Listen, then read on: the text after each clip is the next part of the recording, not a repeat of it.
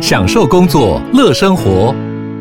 随时随地自在安排，高效工作不打折。HP Dragonfly 一公斤轻巧机体，搭配超长效电池，三比二荧幕比例，视野更高，看更多。支援触控功能，好看又好滑，顶尖安全的工作好伙伴。HP Dragonfly 顶级商务笔电，采用 Windows 11专业版，在任何地方展现卓越的工作表现。嗨，大家好，我是摩尔，欢迎收听魔股史塔克。那接续上个礼拜的话题，本来要聊的是运动器材的选购跟一些运动的心得。那这集先跟大家讲这个，后续我们再讲股票市场的话题。那首先，因为上个礼拜有朋友问我说，他怎么选购他的运动器材？如果在家里要开个红俊的话，其实也不是红俊，就是要怎么在是家里面能够像去外面一样运动，然后说不定没办法到像去健身房那么的齐全，但就是在最低的 cost 的状况下，你要怎么样能够做到一个让家里运动的环境？那他选的是哑铃，那他问我说买什么哑铃在家里去运动比较合适？但其实哑铃它有分两种，一个就是一般的传统哑铃，另外就是可调式哑铃。那这是最粗浅的分类。然后简单来说，传统哑铃就是一个铁棒在那边，重量是固定的，那就是用那个固定的重量去做运动。然后可调式哑铃它就是一个哑铃，然后周边有几个杠片，那你可以透过各个方法去，比如说你要拴上去，或者是它可以放在一个平台上，然后用转动的方式去。帮它直接加哑铃在上面，呃，不是哑铃是杠片，反正就是简单的说，一个是能够调整重量，一个是不能调整重量的。然后传统式的是不能调整重量，可调式是可以调整重量的。那传统式的话，我们现在谈传统式其实很简单，就是固定重量，形状其实也差不多。可是传统式它其实还是有分两种，一种是传统的比较哈扣，就是硬铁式，它就是外面都是金属，那打了就很痛。另外一个是包胶式的，那如果你在家里买的话呢？我会建议买包胶式啊，包胶式就是外面还有一层，比如说橡皮或者什么缓冲物，那它会让你撞到时候比较不痛。那我会建议在家里去买包胶式的，因为说不定你还是会被撞到。你练那么久，你迟早有一天会被撞到，风险是没办法去预测的。那买芭蕉式的势必是买必买传统式的，撞起来不痛会比较好一点。那就是传统式没什么好讲，就是这样子。但可调式的话，它其实有分两种，然后可调式就是可以调整重量，刚刚讲过。那两种，一个就是。它的杠片是你要自己用手拴上去，拴完之后呢，你再用个用类似螺帽的，再把它拴紧，最后把它都挤在一块。那另外一种就是像我刚刚讲到一样，是放着在一个卡榫上面，你转动，然后自动去调整重量，再拿起来。那这两种当然就是第一种看起来就比较累，因为要自己拴种呢；第二个就是卡榫去帮你拴。那第一种当然就比较便宜，大概价差可能会到呃一倍吧，或是要自己拴的可能大概是卡榫的七成左右，反正就是价差是非常大的。那两种就看你自己预算要买哪一种，但是如果你要买是可调式哑铃，你要非常注意，就是它的品质其实是非常攸关于它的安全的。所以说你要买可调式哑铃之前呢，我建议你上网找好功课，因为可调式哑铃如果你用不好，就会像网络上很多人一样，你举到一半，它的卡榫会松掉，或它的它的固定的器材会松掉，那松掉结果是非常可怕。如果你今天在做卧推的话，那些杠片会直接砸你的脸上。那个杠片如果都不重，比如说才二点五到五公斤，好，一堆砸你的脸上，你还是有可能会骨折的。所以说你在家里运动，大家都想安全嘛，没有人想要说在家里运动弄一弄只是为了健康，最后最后是要去送医院的阶段。所以说你要买的话，就去买一些大厂牌，然后那些有透过认证的，那些当然会贵一点，但是对于你的安全来说，我会觉得比较好啦。那如果你真的是没什么钱花，千万不要买卡榫式便宜的那些哑铃，然后我会建议你真的去买自己拴的。然后有些自己拴的，虽然说便宜啊，看起来养春，但它至少不会像那那些卡榫式的，然后那么容易松脱，那么容易真的砸在你的脸上。那其实买哑铃，或是你做任何的重量训练，它无不外乎是两个训练方向，一个就是容量，另外一个就是总量。那容量就很简单，就是你做的次数多少。那比如说你今天胸部好了，你做了卧推五组，然后上斜哑铃卧推五组，然后。再做了什么浮力挺身五组等等的，就卧推动作、胸部的动作，你做三个，那你的容量就是十五组。然后在健身的科学报告研究里面是指出，容量其实是刺激肌肉最大的一个最直观的一个数据，也就是你容量越高，对肌肉刺激会越多。所以说，很多人会去追求就是容量，比如说有些高容量运动啊，或者是巨人组啊、超级组啊等等，他们都是追求高容量。可高容量有个问题是你新手的恢复速度其实。跟常年健身的人，他们的恢复速度是不一样的。所以说，常年健身的人呢，他可能恢复速度比较快，他一个礼拜可以容纳三十组、二十八组。但对新手来说，大概在十五组到二十五组之间，它的就差不多了。如果你超过这个数值的话，它其实是不会长肌肉，反而会让你的修复变缓，然后反而是让你的长肌肉的效率不如那些只练十五到二十五组之间的人。所以说，容量这件事情是要追求一个大容量，但是不能追求过度容量。过度容量的话会阻碍你的修复，反而会让你更难去提升你的肌肉量。那另外一个就是重量，那重量其实它很难去提升你的肉量，它也是会提升，然后可能就是不如容量去做提升还多，但是重量它比较好的是，它可以去提升你的神经连接。去提升你的身体健康，比如说你的骨骼密度啊，或者是胆固醇啊等等的，反正就是这两个东西它各有好处。但如果你真的要达到刺激的话，你当然可能会觉得说，我可能两个都做，我怎么可以不容量跟重量兼顾？但是容量跟兼重量兼顾会有两个问题，就是你的重量其实要到你的 PR 的八十以上，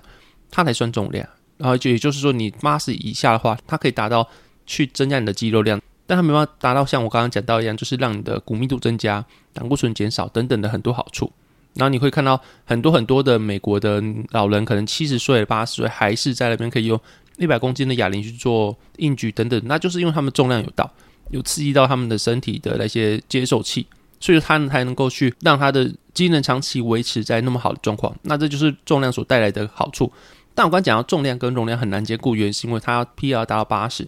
可是你 PR 达到八十，比如说你今天能够做一百两百公斤的硬举好了，你至少要用一百六十公斤以上的硬举才能够达到这个效果。但如果你要用那么大重量去做硬举的话，你还要维持在你一个礼拜大概可以做二十五组的状况下，或者是你的次数去算，你的次数去算一定更多嘛？那如果你要在那么大重量下又维持那么高容量，你势必会让你的肌肉或是你的身体神经更疲惫，然后更没办法达到那些增长肉量或者增长增长力量。反而会两个都没有，因为容量来算的话，其实是那种你可以做八到十二下，他们这种比较算是容量，或者是正是二十下、二十五下、三十下那种超级组，然后或者是巨人组，那是比较算是容量，它是用那种比较轻的重量去做高次数的运动。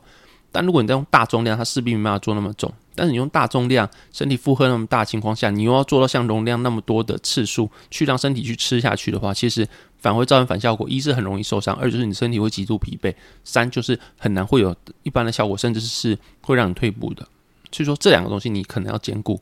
那兼顾的方法其实也是有，就是你可能一开始的时候可以做大重量的运动，然后全身性的运动，你不可能做单关节运动，比如说。二头弯举啊，然后那些东西你就用大重量去做。通常大重量是用在三大项或者是全身的多关节运动，像是卧推、硬举跟深蹲，或者是你如果要做引体向上也可以啊，你就是去绑个绑个哑绑个杠片吧。但那其实也不算是一个很经典的大重量的运动，那你就是还是让三大项为主了。那就是去做三大项，然后可能做个五组、三组、五组之类的，然后都是。可能一开始可以做 PR 八十以上，去做个两组，插在中间。可能一开始一二组的时候是慢慢循序渐进上去，三四组的时候做 PR 超过八十的重量，那第五组再慢慢递减回来。那我觉得是一个还蛮好的方式。那这个做完之后，兼顾到的重量之后呢，你可以再去做你的容量运动，比如说后面你再去做什么卧推做完的，啊然后你可以去做什么上斜哑铃卧推啊，去用 cable 去做夹胸啊等等，那些都是后续的运动。那那些你就可以去追求容量，没关系。但一开始的卧推，你不能用它去追求容量，除非你真的是完全抛弃重量去给你的好处，那你就真的只想练肉量的话，你可以这么做。但如果你还是需要一些骨密度增加那些身体的实质的好处，让你的晚年的话可以维持你的生活机能的话，那一开始的话你就做大重量的运动，我觉得是个还蛮好的方式。这也是为什么如果你在家里烘具，然后你没有用的够豪华，还是很难取代健身房的原因，就是因为容量可以达到，就是顶多重量比较轻的就多做几下，但是你的重量很难达到。你要在家里买到大概两百三百公斤的哑铃，或者是你如果只买一套一两百公斤的哑铃，然后你卧推用完之后你要拆去你的硬举，然后再拆去你的深蹲，我觉得是很麻烦的一件事情。然后你家里的地板啊，或是你家里有没有足够的防护措施，或者足够的器材？因为卧推要个卧卧推椅嘛，然后还有个架子，然后深蹲也要有它的架子，然后杠铃啊，然后硬举你总不能在地板直接硬举嘛，你还有个硬举的防护措施等等的，反正就是有很多东西要去兼顾啦。所以我不觉得说。在家里用红军，除非你够有钱，或者你东西够豪华，不然的话很难去达到健身房的效果。这就是为什么很多人还是最后到健身房。这样讲起的话，我觉得你可以到健身房买单次的课程，然后去做大重量，那一个礼拜做一次或两个礼拜做一次就可以了。那平常时候你可以在家里自己做训练。那自己在家里做训练的话，就是追求容量，就像我刚刚讲一样，去做一些比较轻的。那家里东西刚好也是比较轻的、比较阳春的，但把它多做几组，然后各个方向、各个刺激、各个角度都去做。那这也是一个。另外一个折中方式就是你的重量跟容量都可以达到。然后你在家已经有健身器材，你就很不想要去健身房，那就是用最少最低的过去的频率，那去达到你练到重量就好。然后平常时候在家里去追求容量，我觉得这也是一个方式，那就推荐给大家参考。然后昨天跟我的新同事去吃寿司，那我们去吃寿司的时候有聊到彼此的兴趣。然后别人问我兴趣的时候，其实我还有点不知道怎么回因为。我最近其实真的没什么兴趣，我就是玩玩手机，可能在午休时候玩个半小时手机手游。那平常时候不是在剪片呐，那就是在看东西。反正其实我最近没什么兴趣啊。但是想一想之后，其实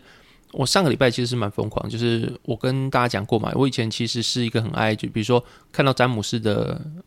那叫什么节目去了。爱玩客嘛，反正就这个节目，他有介绍到彰化的空楼饭，我就跑过去吃，然后就真的是从台南开车上去吃，吃完空楼饭之后再回来。然后这是以前的兴趣，就是真的会那么疯狂，为了一个吃的东西，然后这样子去来回，然后几个小时啊，有资只为了吃到一碗饭。然后可是中间有一段时间其实是没有这样兴趣。然后上个礼拜看到 YouTuber 有个叫内内的 YouTuber，然后还有飞波这两个 YouTuber 有介绍到嘉义的美食。那我还真的看完这两个 YouTuber 之后，我自己也开车去嘉义吃美食，就是他们的东西基本上我都会去吃一遍。我挑我喜欢的，真的嘉义的凉面哦，还有那些凉面，我就觉得还好，我自己觉得还好。那他们凉面比较特别，是有加北丑。那他的北丑其实就是外地的美乃滋，他们会加美乃滋跟麻酱，然后去把它搅在一起去吃，然后那味道其实是。很特别的，其实你要说特别的话，你会觉得凉面会是这个味道吗？蛮特别。但是另一方面，你又觉得说这个味道其实很熟悉，就是一种甜甜香香的味道。你会觉得像是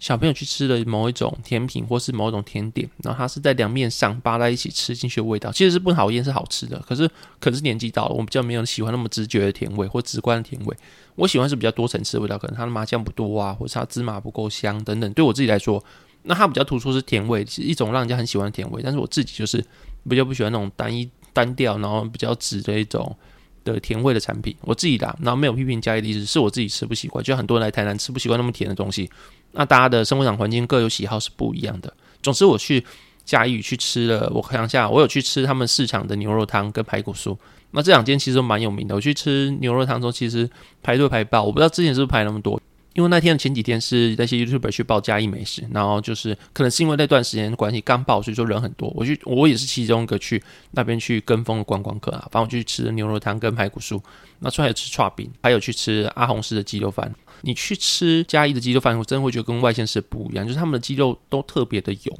不是那个油是好的油，就是他们是放鸡油，所以他们每一粒米都特别的香。然后酱汁我自己是觉得跟外县市差不多，反正就是差在它的灵魂鸡油下去之后，每一粒米，如就算你泡酱汁可能是比较湿软，但是还是很香。然后还有一些酱汁没泡那么多地方，真是粒粒分明。然后每一个都滚着满满的鸡油，我觉得很好吃，很香。然后重点是阿红是他有加油葱酥，然后还有鸡肉，它其实鸡肉很多，然后它一碗好像三十五还是四十五，但它鸡肉量其实是外线式的。快要两倍，一点五到两倍之间，它的 CP 值其实不比外线吃差，但它味道整体又好很多，会让人家怀疑说，我干嘛去外线吃吃鸡肉饭？然后它几根鸡丝要卖我三十五、四十、五十，然后我在那边也是三十五、四十、五十，但是我的鸡肉量是多一倍的，然后鸡油又香，酱汁又香，所以说嘉义的鸡肉饭是真的蛮厉害的，大家可以去试试看。然后我上次去吃的是阿红师，那我以前到现在其实我吃蛮多，像是什么民主啊，然后阿红师嘛，然后三河。那还有一件我忘记，反正就我是快要十年前去吃，然后是开在半夜的，然后它是鸡片饭，就是一条条的鸡片，可能是鸡腿肉之类的。那家里的鸡肉饭很多，各有拥护者，那你们喜欢可以自己去吃。那对我自己来说，我会觉得说这样子疯狂生活其实蛮好的，就是你以前或者说这段时间我只做过股票，然后尤其我做的是期货，然后可能大家股票市场早上就去收工了，但是我下午之后还要看期货，然后如果你去打短进转出的话，其实你整天其实都有。东西可以让你去做交易，那对我来说，这就会占据蛮多时间跟心神。那甚至我有段时间还有加密货币的话，你六日都开盘，你没有这个关盘的期货，可能还有关盘一下下，一天可能两小时。可加密货币是一天二十小时，然后全年无休的。然后这个情况下，你其实随时都可以被绑在上面，那你就是很难有自己的时间去做任何的事情。那后续我慢慢有卖出持股，然后像是我最近看空比较比较看空市场，所以我的持股量比较减。然后反正真的，如果有时间去让自己专心在你的生活上面之后呢，才会真的有时间去做这些事情，像是看 YouTube 之后，真的去杀区加一吃东西啊，然后吃完东西之后再回来，然后甚至是为了玩一天，然后去做那么多事情。然后我觉得这个结全部的连接，就其实就是你看到什么东西之后，你要不要去做，行动力的问题的。就像我们可能会看那个东西，就好好吃哦。那如果他在日本，当然没办法，因为他的代价太大。你看他隔离，然后回来，你可能会这个会影响到工作。可如果他只是你在临近县市，甚至是半个台湾的距离而已呢，那你会不会去？我觉得这个是行动力的问题啦。以前我可能不会去，因为我觉得我可能还有很多心思要忙在其他地方。可是现在可能会觉得说去，然后虽然说成本你可能想象到有些成本，比如油资、时间等等，但是会觉得说有时候成本不要那么计较去算，因为人生的快乐其实有时候就在就在这些计算成本的情况下就会不见。然后我们要做的就是去把握人生，去把握一些想玩的东西。像上次去嘉义啊，然后回来的时候，其实这个会议是蛮好，还要拍一些影片，然后就是增添那些嗯回顾之后的乐趣吧。我觉得，然后又可以跟朋友聊说我去嘉义吃了什么，那去当话题分享。我自己觉得 CP 值蛮高的，然后我自己是蛮喜欢那趟行程的。那东西的话，可能就是我会觉得嘉义吃的东西其实都是原味比较多，就是。无论是牛肉汤，然后或者是说排骨酥，那排骨酥它跟外线是不一样，是排骨酥大家的印象都是很多骨头，然后肉在外面薄薄的一圈。可是嘉义的排骨酥它真的都是肉，你可以找到整块没有骨头，或者是骨头只有大概三分之一的大小，其他全部都是肉。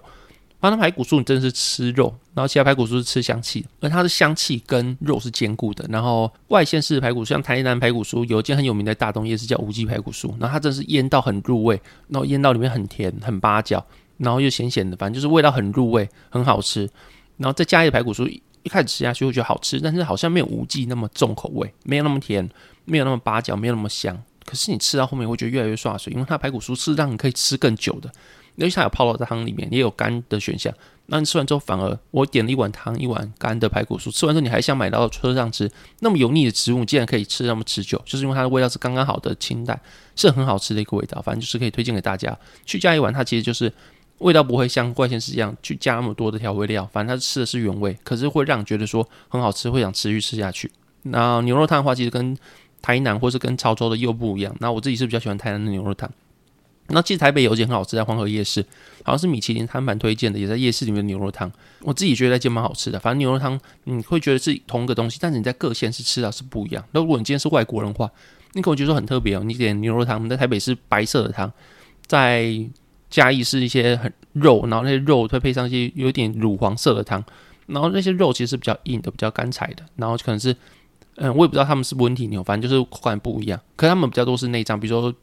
牛肝、牛牛心等等的，反正他们就很多的那一张，然后可能是他们特色在边。然后牛肝我第一次吃，我觉得蛮好吃，它就是很腥，腥到很甜。然后有点像是半生熟的肝，我觉得一般人没办法挑战，因为我老婆也觉得说她没办法接受这个味道，然后就给大家做参考。我自己觉得还蛮好吃，反正家里就是主推就是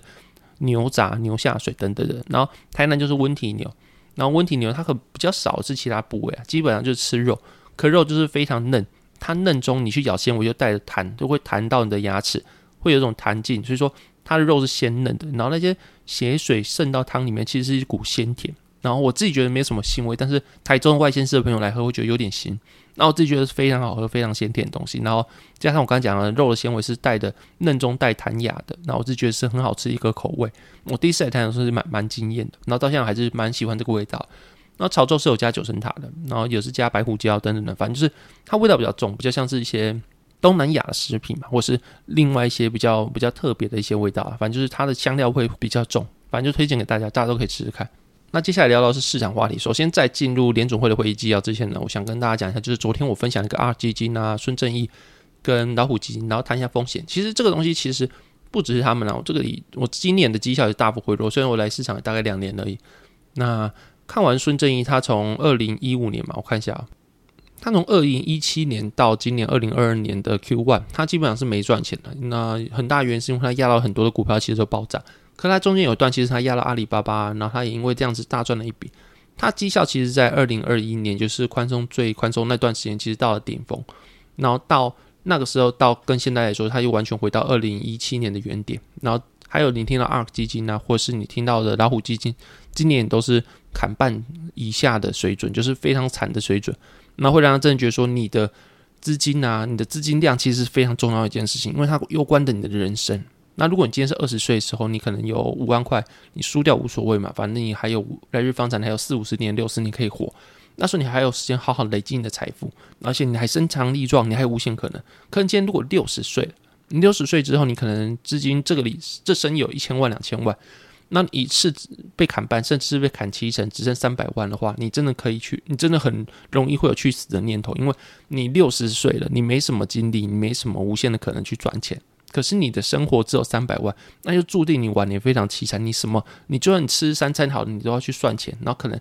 这些钱，如果你活了久了还不够你活，你最后可能只能去做乞讨，去做游民，或者是去做社会辅助。可是你去做社会辅助，去做政府的补助的话，其实很多人的情况其实非常复杂的，不一定可以真正拿到让你维持下来的。那就算可以的话，也不一定是你，因为很多个案，有些最后是很难得到政府辅助，可能是因为你有什么动产啊，或是不动产在你的名下，然后那些是根本你没办法出出脱，但是在资格上又不能认定你是需要辅助人，反正就是会让你的晚年非常的凄惨，最后可能会像很多人一样。嗯，去反正就是没有任何职业是不好的，反正就是你会活得很辛苦就对了。然后所以说，我觉得说投资真的是长期的事情，你只要放大杠杆，因为你的高获利很直觉，有些是因为高杠杆的情况达到的。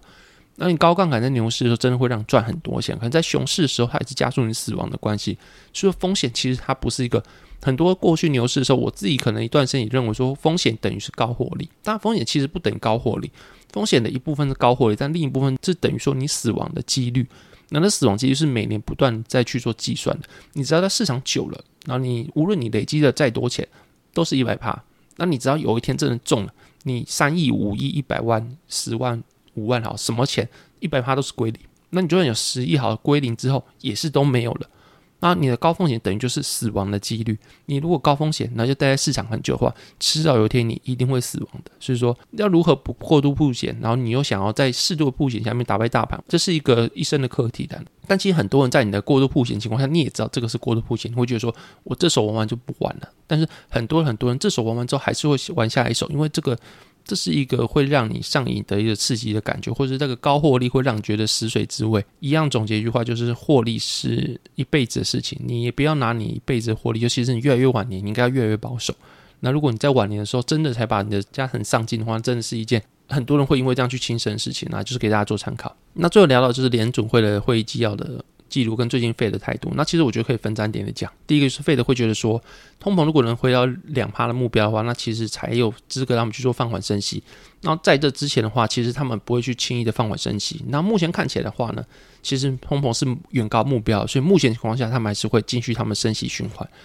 然后第二点就是他们观察目前的 CPI 跟通膨，他们不觉得说目前有大幅的回落。那尤其是最近我自己观察到，就是 CPI 回落，其实有一些原因是因为比较高波动的东西，比如说能源，比如说食物或者是二手车、机票等等的。那你如果把这些东西拿开的话，其实有些数据是统计这些东西，其实 CPI 还是缓步上涨的。只是因为这些波动较大的东西，然后上个月刚好全部就回落，然后会导致整个 CPI 的数据就是回落。但是如果你拿掉这些极端值的话，其实它是上涨，就是你很难从那个数据上判断出哦趋势下降趋势已经形成了。其实就是大家还要再观察一下。然后所以说，如果你是费的立场的话，你不可能因为这样子你就去放缓升息，那就只是因为这样的数据而已。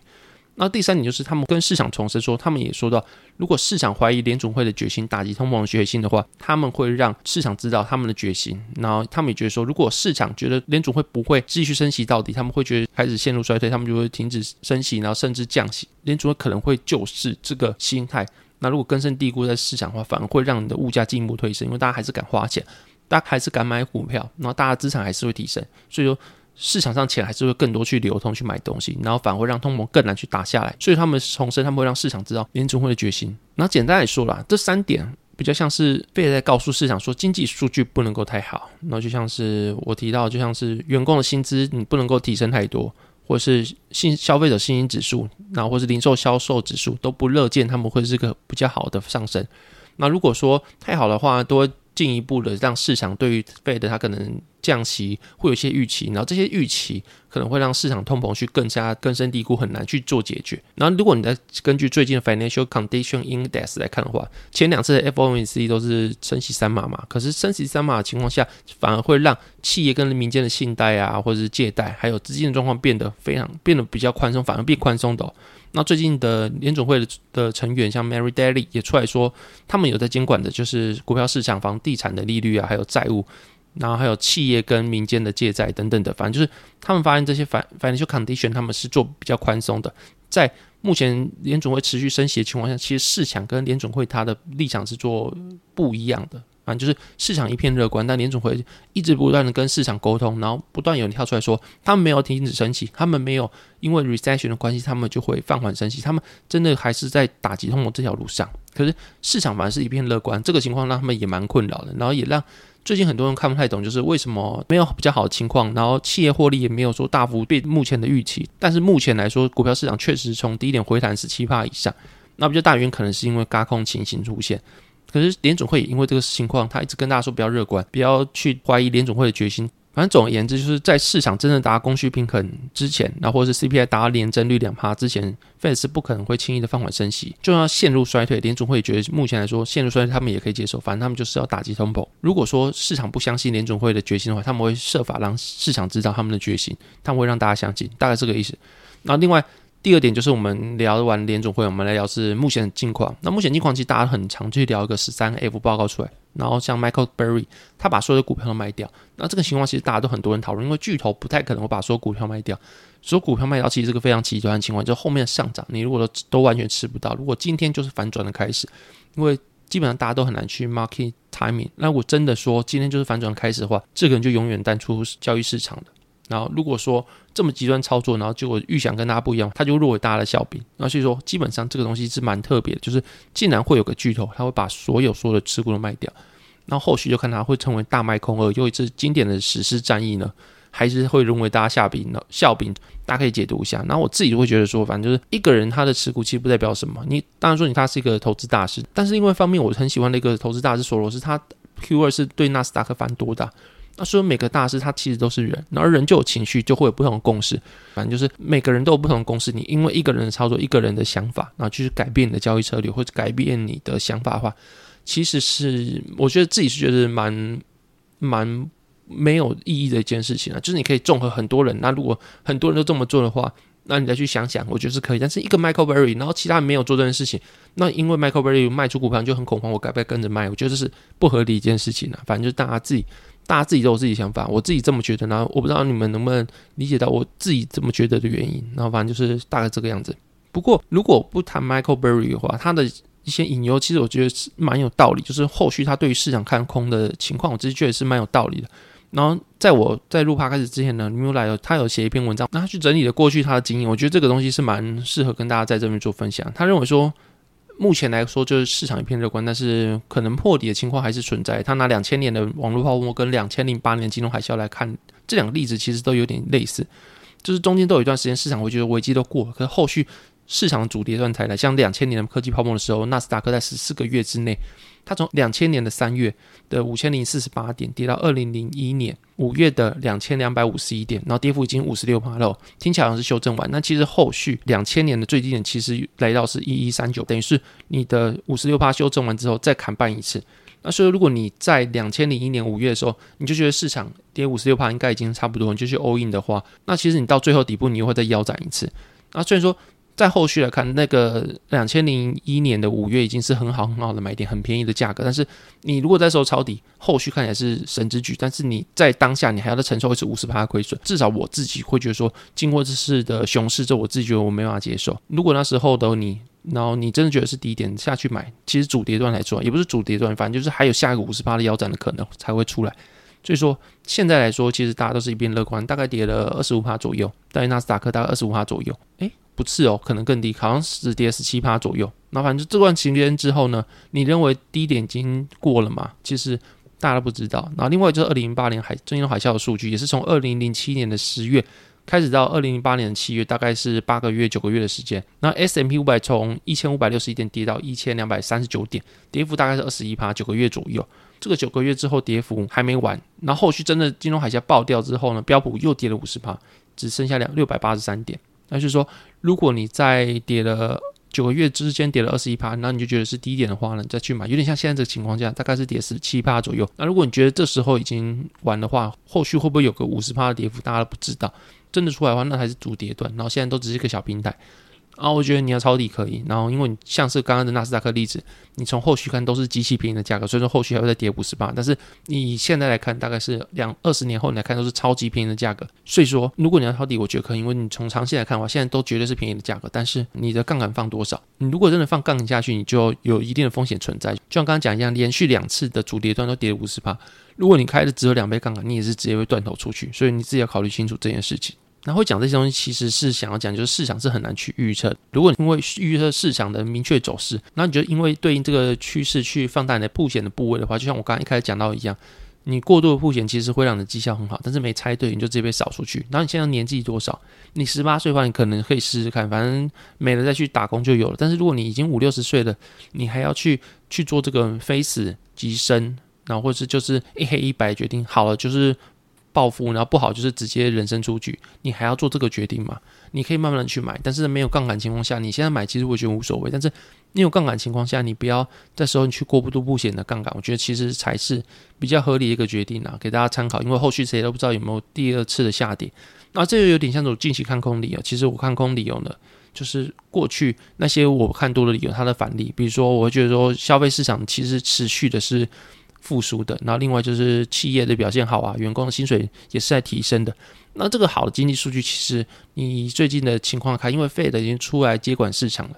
那你就不能够单纯以市场的经济来去做衡量，你要以 Fed 的态度跟 Fed 后续的作为去做衡量的话，这些好的数据，比如说好的消费市场、好的员工薪资提升的表现，反而会让 Fed 有更有底气去做利率的打压。然后所有所有的交易市场或是你的风险资产，其实都。是一个原因呢，就是 rate，你只要利率高的时候呢，那些风险资产就会受直接影响。你只要利率高的时候呢，那些其他东西都不是最重要的事情，像什么 CPI 啊、乌俄战争啊，或是什么中国封城都不重要，重要是利率环境下面的资产价格的表现，然后会去说它的估值的调整，所以到最后。一切看起来都是 rate 这个东西而已。你如果说你今天的利率是五趴，你谁会去买你的银行股？你银行股可能配息才会三点五到四趴，那它没什么资本利得，然后还有可能因为它是股票市场，它有风险。那你在你的定存就五趴，我干嘛不去全部丢定存就好了？然后一样的意思，如果你的利率环境是高情况下，你怎么可能会去买股票？你大家大家都拿去投到银行里面去做存款就好了，你干嘛去买股票？所以说。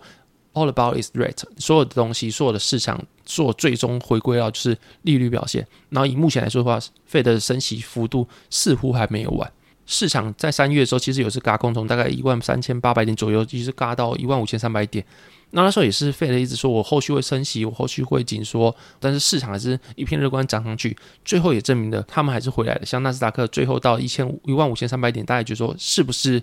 是不是这个上次的修正已经结束？但没有，后续现在最低好像到一万一千三百点，纳斯达克一百啊，所以说我会觉得说目前的上涨只是一个插曲，然后后续还是会做调整，会不会破底我不知道。像我前几个礼拜讲一样，我不知道会不会破底，但我知道目前去最高其实是有危险的。然后就算昨天的夜盘已经跌，但是我还是觉得说。修正可能刚开始而已，那后续你不要去 timing the market，你也不知道说未来会怎么样子，啊就是一步一步的走，然后去维持你的资金部位，然后不要做任何太大的风险，大概这个样子。那这期节目大概这边，谢谢大家收听，拜拜。